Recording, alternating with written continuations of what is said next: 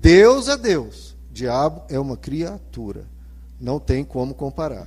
Agora veja só o diabo trabalha na vida do cristão, ele trabalha com o medo. Ele instila medo em você para que você dê a ele um poder que ele não tem. Esse é o poder que ele tem contra os cristãos e é isso que tem sido cultivado em muitas igrejas. Medo do diabo. Ou seja, em vez com a pregação do evangelho, você diminuir o medo pelo diabo, você, as pessoas estão ampliando esse medo. Quando a proposta do evangelho é extinguir esse medo. Totalmente. Ele é nosso inimigo? Sim. Mas com que armas nós lutamos? Com medo? Não. A gente luta é com a fé, é com crer em Deus e confiança nele. É claro que nós temos que ter cuidado com o pecado, cuidado com a nossa mente, com a nossa língua, etc. Mas nós combatemos esse combate é pela fé.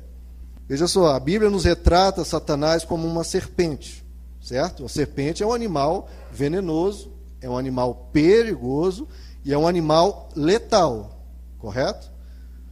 Bom, aí você pensa, se a Bíblia nos relata Satanás como um animal desse tipo, letal, venenoso, perigoso, então a gente deveria ter medo.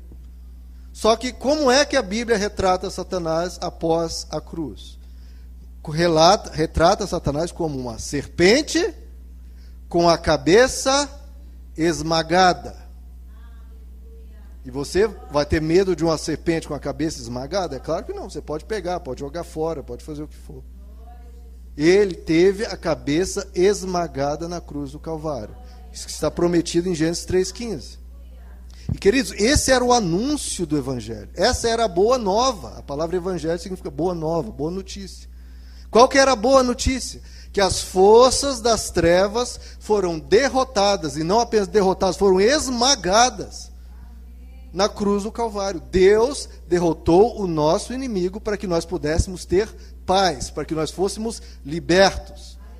Era isso que os apóstolos anunciavam e levavam alegria às pessoas, porque chegava às regiões, chegava aos países e as pessoas tinham muito medo das forças das trevas, tinham muito medo das divindades, tinham muito medo do que um ancestral morto, que tinha essas crenças pagãs, poderiam fazer contra eles, o que, que um demônio poderia fazer contra eles, qual é a proteção que as pessoas tinham contra essas hostes das trevas. Elas pensavam, eu não tenho proteção nenhuma. Se vem um demônio, se vem um diabo, se vem um... O que, que eu vou fazer? Aí as pessoas inventavam rituais, inventavam mandingas, tentando de algum modo, num esforço maluco, de se proteger. E chegavam os apóstolos, chegavam os discípulos e anunciavam: esse poder foi cancelado, foi derrotado na cruz. Se apegue a Cristo e você tem a proteção de um Deus todo-poderoso. Esse era o anúncio, esse era a boa nova. Vocês não precisam ter medo. Veja só, há uma pregação, um tema de pregação que é constante no meio evangélico, que é a pregação de, sobre não temas. Até sempre se cita, né, que na Bíblia, por 366 vezes, Deus diz não temas. É um, uma vez para cada dia do ano e mais uma que sobra para o ano bissexto. 366 vezes Deus diz não temas. E os evangelhos aprenderam muito isso, tanto é que quando vê uma pessoa chorando, uma pessoa com medo, uma pessoa é, passando por algum dissabor, qualquer evangelho que chega para consolar, fala: querido, não temas, Deus é contigo, Deus vai te ajudar. Né? É essa forma que a gente consola e totalmente correta. Mas, vejam só, para uma questão crucial, que é a questão espiritual, às vezes a gente não tem a coragem de dizer isso.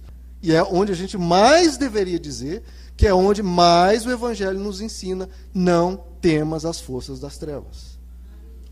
Às vezes o crente tem medo até de ser possuído, chega a esse nível de incompreensão. Quando que a, a Bíblia nos ensina que nós somos templo do Espírito Santo, que ele habita em nós.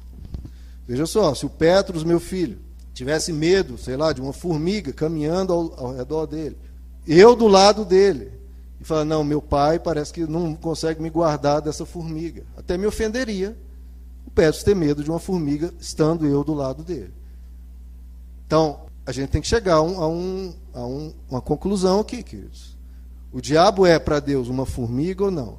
Diabo está ao nosso, Deus está ao nosso lado ou não? Se sim, sinceramente, eu acho que ofende a Deus você ter medo de uma formiga com Deus estando do teu lado.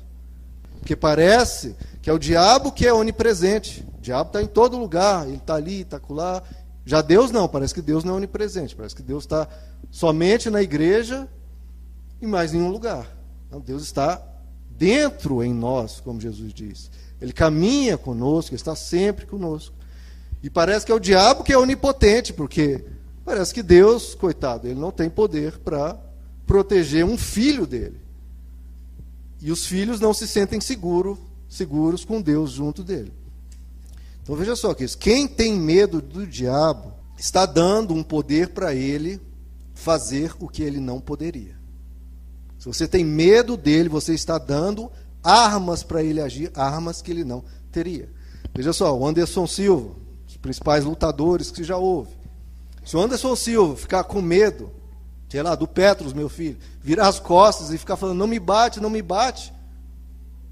O Petros, pequeno, fraco, mas o Anderson Silva de costas, com medo e tremendo, o Petros pode dar um soco, pode dar um chute na canela e vai doer, vai machucar. Por quê? Porque ele se acovardou.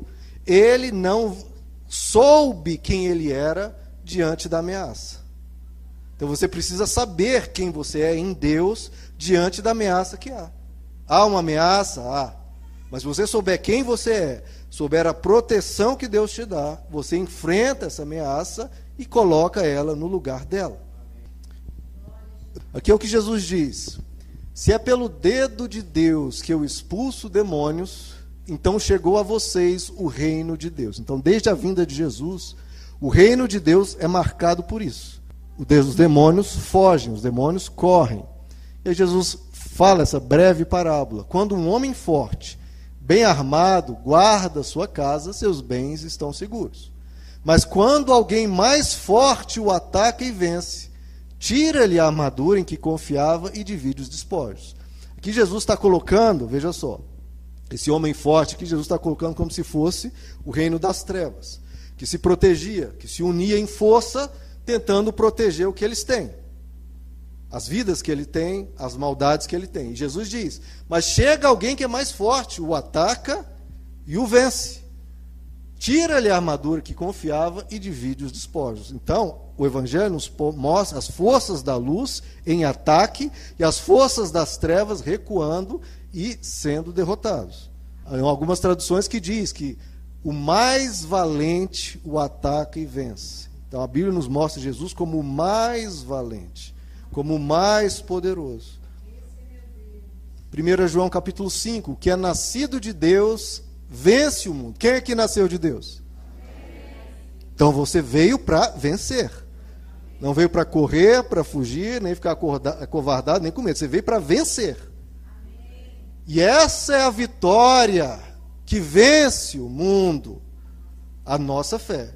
É por isso que eu estou combatendo esse medo, essa divulgação de um poderio das trevas. Porque a pessoa se acovarda e perde a fé. Não, você tem que crer ter uma fé absoluta no poder de Deus. E é por meio dessa fé que você tem que o diabo então perde qualquer ação e poder contra você. Você crendo, é pela fé que você vence o mundo. Não é por rosa amarela, rosa ungida, nada disso. É pela fé. É o momento que você crê, aí você tem a vitória. E ele continua: quem é que vence o mundo? Aquele que crê que Jesus é o Filho de Deus. Então, simples. Você crendo em Jesus, você tem essa vitória. Veja só, queridos, eu sei que muitas pessoas podem argumentar, trazer versos, contar histórias, não, porque teve um parente ou aconteceu comigo e tal e tal coisa. Veja só, queridos, cada um pode fazer a sua escolha. A verdade me libertou e eu creio no que o Evangelho diz, no que o Evangelho promete, no que o Evangelho cumpre que o que Jesus fez na cruz está consumado. E eu creio que o poder dele me liberta. Eu não vou crer no poder do diabo, porque se você crê no poder do diabo, você dá poder para ele. Eu creio no poder de Jesus que me liberta. Agora, onde ele atua? Ele tem as suas ações? Tem. Onde que ele atua? A Bíblia nos diz que, 2 Coríntios 4, o apóstolo Paulo diz: o Deus dessa era cegou o entendimento dos descrentes. Então, quem não crê, quem não quer Deus, esse pode ser muito atacado, pode ser muito influenciado, Pode haver problemas para essa pessoa. Diz também Efésios 2: o espírito que está atuando nos filhos da desobediência. Então são nesses que ele atua. E também nos que praticam o pecado.